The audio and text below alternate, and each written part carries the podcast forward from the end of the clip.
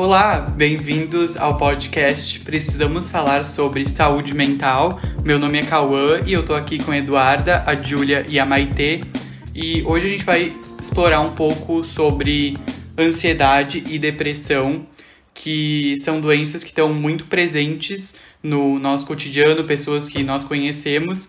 Inclusive, o Brasil é considerado o país mais ansioso do mundo e que mais utilizava remédios com tarja preta ainda antes da pandemia. E eu acho que com essa situação que a gente está vivendo, esses dados aumentaram ainda mais, esses números. E eu queria perguntar aqui para vocês como vocês estão se sentindo com essa situação toda. Uh, no começo, eu achei que ia ser uma situação passageira, então eu estava utilizando aquele tempo que eu tinha, né, de ficar em casa para descansar mesmo. Uh, só que eu fiquei muito tempo assim, e quando eu percebi que a situação não ia ser, não ia passar tão rápido, eu comecei a ficar meio mal por não ter feito nada antes e eu passei um momento meio difícil, mas com o tempo eu, eu melhorei e agora eu acredito que eu esteja lidando bem com a situação. Olha, atualmente eu tô me sentindo muito melhor, porque alguns meses atrás, lá no início ainda dessa pandemia, eu tava me sentindo muito ansiosa. Porque acredito que muitas pessoas, assim como eu, acreditavam, né, que a pandemia duraria apenas algumas semanas e até tava aproveitando esse tempo para curtir mais o tempo com a família e principalmente para fazer coisas que não fazia antes, né? Então, e também com tantos dias em casa, eu fui começando a querer tudo para ontem não aguentava mais ficar sem o fato de ver as pessoas que eu estava acostumada a ver, a fazer as coisas que eu tinha na minha rotina, no dia a dia. E eu queria sair para fazer todas essas coisas e eu tava. E posso dizer que teve dias onde eu tava realmente mal por conta de tudo isso.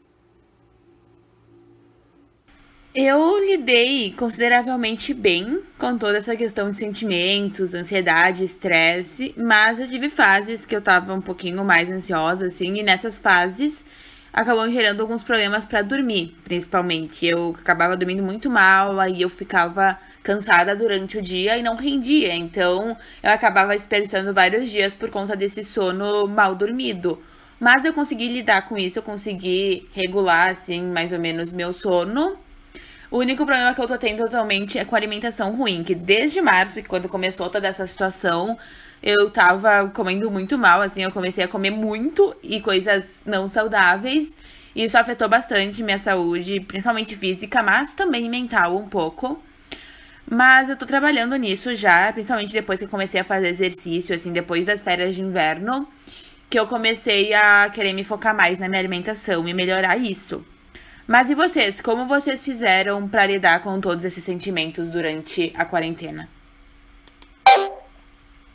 melhor do que eu esperava, porque eu descobri que o meu estilo de vida era praticamente uma quarentena. Eu já praticava o isolamento. Eu até me senti um pouco culpado no começo por ter gostado um pouco dessa ideia, mas eu acho que é dias e dias, né? Tem dias que a gente não consegue focar muito na mesma coisa e a minha saída para isso é deixar para depois respirar um pouco, ver uma série, que é uma coisa que eu gosto, dormir, tentar esquecer um pouco os problemas para depois voltar e resolver eles de vez. Para mim, começou quando eu tentei distrair a minha mente da situação que estava acontecendo e eu comecei a ler, isso me ajudou bastante. Mas o principal mesmo foi que eu voltei a tocar guitarra e no caso eu nunca tinha parado, mas eu tinha diminuído a frequência e voltar mesmo tudo, a praticar, uh, a tentar tirar as músicas me dedicar isso, me fez muito bem. Bom, como eu sempre tive uma rotina meio cheia, com a quarentena ela mudou totalmente. Eu tive que achar alguma maneira de criar e a conviver com uma rotina totalmente nova, né? E achar um jeito de sair disso, buscar fazer coisas que ocupassem o meu tempo e principalmente para não deixar essa ansiedade tomar conta do meu dia. Coisas como, por exemplo, jogar vôlei, fazer exercícios físicos, assistir filmes e séries, coisas que eu gosto de fazer, sabe? E também comecei a ler, uma coisa que eu não fazia antes e também eu aprendi a entender o fato de que tudo tem seu tempo para acontecer e a esperar o momento certo das coisas acontecerem, né? Então hoje eu posso dizer que mudei muitos hábitos no meu dia e que atualmente estou me sentindo muito melhor. Olhando tudo que vocês disseram, eu acho que a gente pode concluir que uma boa maneira de lidar com os sentimentos em todo esse período é fazendo o que te fizer feliz. Cada um tem o seu jeito, cada um tem a sua forma de ficar bem, de relaxar. Mas praticar isso, tirar esse tempo para si mesmo fazendo o que é que você gosta de fazer. Mas isso vai fazer bem e é necessário, porque caso a gente não tire esse tempo para nós, tudo vai se resumir a estresse e ansiedade, e daí sim podem acabar tendo consequências bem graves. Também é importante lembrar que caso a gente não esteja conseguindo ser produtivo, não esteja conseguindo fazer as coisas que a gente gostaria, tá tudo bem também. Eu sei que é muito chato às vezes largar de mão de algumas situações, porque a gente gostaria de estar podendo ser muito mais produtivo do que a gente é, mas não adianta se cobrar em excesso, porque isso também não vai fazer bem para nossa mente. Então, conhecer seus limites, é isso que eu digo, e também reconhecer o limite dos outros, saber que tá todo mundo passando por um momento difícil, então é necessário muita empatia. Eu acho que empatia é a principal palavra dessa quarentena, de todo esse ano de 2020, e é uma palavra que a gente tem que muito urgentemente levar adiante. Manter com a gente essa palavra, porque é necessário em todas as situações a gente se pôr no lugar do outro, saber como a gente se sentiria se a gente estivesse no lugar dele, e saber que assim como a gente passa por momentos ruins, as outras pessoas também. E mais um detalhezinho que eu gostaria de lembrar é que, sobre conhecer seus limites, que eu falei antes, também saber quando buscar ajuda. Tá tudo bem buscar ajuda, tá tudo bem precisar de ajuda e é necessário. Então, procurar ajuda profissional quando a gente sentir que, é, que a gente precisa, porque isso sim que vai fazer a diferença. E aí assim a gente consegue entender melhor o que a gente sente. Eu achei interessante tu citar a empatia, porque atualmente, eu não sei se sou só eu, mas eu vejo muita intolerância da sociedade quanto a esses assuntos.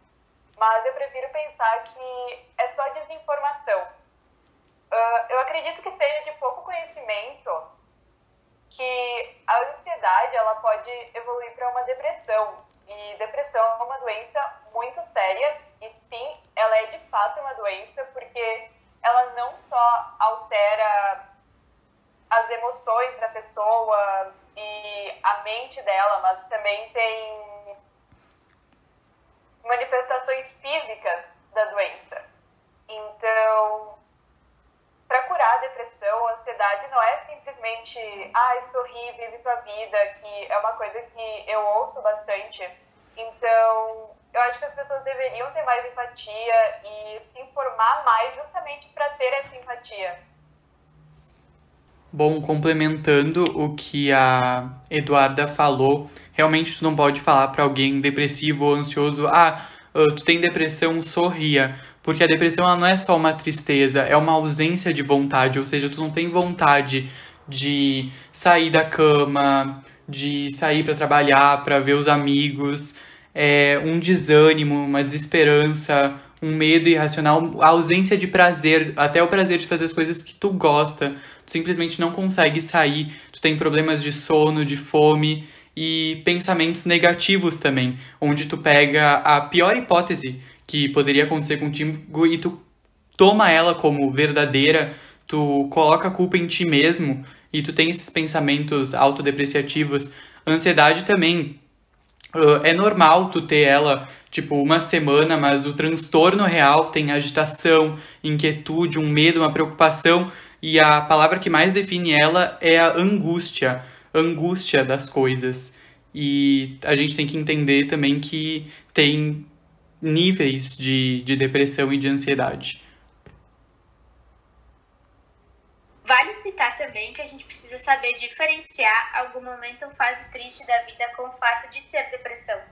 Porque muitas vezes alguém pode sim estar passando por alguma fase ruim e começa a ver só o lado ruim desse momento e pensa que vai ficar nessa situação para sempre, que pode não melhorar e passa a aceitar o fato de achar que tem a doença, mas não, gente. Como eu disse, a depressão é uma doença muito grave e se caracteriza como um fenômeno interno da pessoa. e possui sintomas e tem uma duração bem maior. Ela costuma afetar o indivíduo boa parte do seu dia e vem acompanhada de muitos sintomas físicos e principalmente mentais, né? Altera o sono, o apetite, causa apatia, um sentimento de vazio e desamparo, né? E prejudica o funcionamento da vida em várias áreas. Já a tristeza é uma emoção. A tristeza se caracteriza por ser um fenômeno com causas externas. Ou seja, a gente fica triste quando ocorre algum evento ou fato negativo. Ou com pessoas que a gente se importa ou momentos que se prejudicam ao longo do dia. Mas acho importante que a gente entenda que fases ruins e momentos difíceis da vida todo mundo tem. Ela tem seus altos e baixos e que independente do momento a gente tem que entender que tudo vai ficar bem de novo. Então, com tudo que foi falado aqui hoje, acho que deu para entender um pouquinho melhor do porquê a gente escolheu o tema ansiedade e depressão para iniciar ou precisamos falar sobre saúde mental. E é porque é um tema que está extremamente presente na nossa vida, se não diretamente em nós, com pessoas que a gente convive diariamente. Porque eu tenho certeza que, se não todos, a maioria das pessoas escutando esse podcast conhecem e conviveram com alguém com alguma dessas doenças, ou às vezes com as duas. Porque é bem mais comum do que a gente pensa e tá bem mais perto do que a gente pensa também. Então, eu espero que todo mundo aqui tenha conseguido tirar de alguma frase, de alguma coisa que a gente falou daqui, um aprendizado, uma reflexão que seja. E que se for o caso, eu já tô feliz que nosso objetivo foi feito, porque essa é a intenção, fazer as pessoas se conscientizarem sobre essas doenças tão recorrentes. E é isso, espero que vocês tenham gostado e acompanhem mais os próximos episódios. Tchau e fiquem